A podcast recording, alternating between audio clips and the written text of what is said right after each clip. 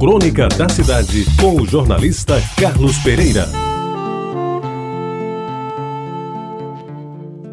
Amigos ouvintes da Tabajara, hoje eu retiro uma crônica que escrevi no mês de agosto de 1900 antigamente. Ela dizia o seguinte: Esta manhã de agosto é fria e chuvosa. Além de chuvosa, é triste também. Por que será que dizem que o mês de agosto é o mês do desgosto? De manhã, com tanta chuva, sequer podia ir à missa. Jogar a pelada no campinho da cruzada, nem pensar. Sair para jogar bola de meia no sítio do seu Joaquim não será possível, até porque a bola encharcada pesa mais de dois quilos.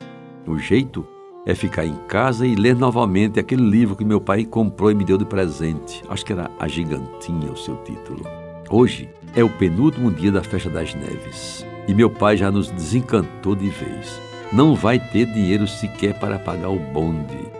O Estado não pagou ainda o salário de julho e o apurado da velha venda não está dando para pagar nem os compromissos. Até porque o caderno do fiado cada vez aumenta mais. E eu que pensara numa roupinha nova, um sapato novo e num dinheirinho para correr no carrossel, subir na roda gigante e comer um cachorro quente na barraca do careca da noite ilustrada.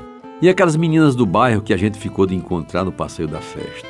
Eu vou lhe dizer o que amanhã na escola? Que não tinha dinheiro? Que não tinha roupa nova? Que não tinha sapato? Ou que só tinha tristeza por me faltar tanto? Até o rádio, o velho Philips holandês, hoje está ruim. Não pega nem a Rádio Nacional do Rio de Janeiro. Talvez seja pelas chuvas, acompanhadas de relâmpagos e trovões. Tenta adivinhar o meu irmão mais velho em casa também sem poder sair por falta de verba. O que fazer então? Vou para o quintal? debaixo da chuva que agora está mais fina e mais fria. Veja as gotas descendo da goiabeira, do coqueiro da pequena mangueira que ainda não frutificou. Ensaio um banho de chuva, mas minha mãe me adverte que o puxado pode voltar. E eu recuo imediatamente com o maior medo do mundo. Só quem já teve asma sabe o que representa querer respirar e não encontrar o bendito ar à sua disposição. Então dirijo minha vista para o mamoeiro bem maior que os outros, condenado à morte porque, segundo meu pai, é mamão de corda, isto é, mamão macho, daqueles que não dão frutos e, portanto, não servem para nada.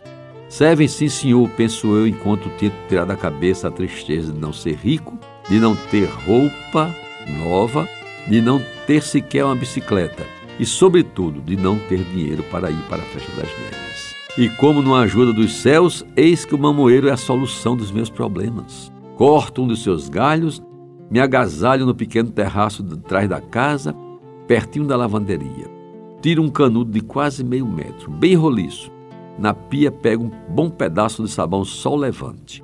Vou na cozinha, apanho uma tigela de barro, encho-a de água na torneira da lavanderia e eis que de repente, não mais que de repente, estou feliz novamente com as minhas posses tão limitadas e com o meu humilde jeito de ser.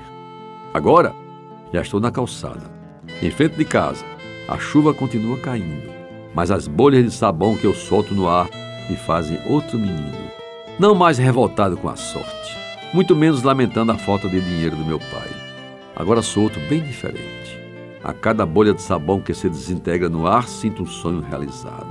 Já me vejo até com a farda do Liceu Paraibano, trabalhando numa repartição pública, ganhando dinheiro para ajudar meus pais, jogando até com camisa e calção novos no time da cruzada, comprando uma bicicleta Philips e até saindo para a festa das neves do ano que vem com roupa e sapato novo. E esta última bolha de sabão, que se despedaçou quase de encontro ao muro de casa, me disse que um dia ainda vou ser engenheiro. Ou jornalista, quem sabe? Deus é quem vai dizer. Você ouviu Crônica da Cidade com o jornalista Carlos Pereira.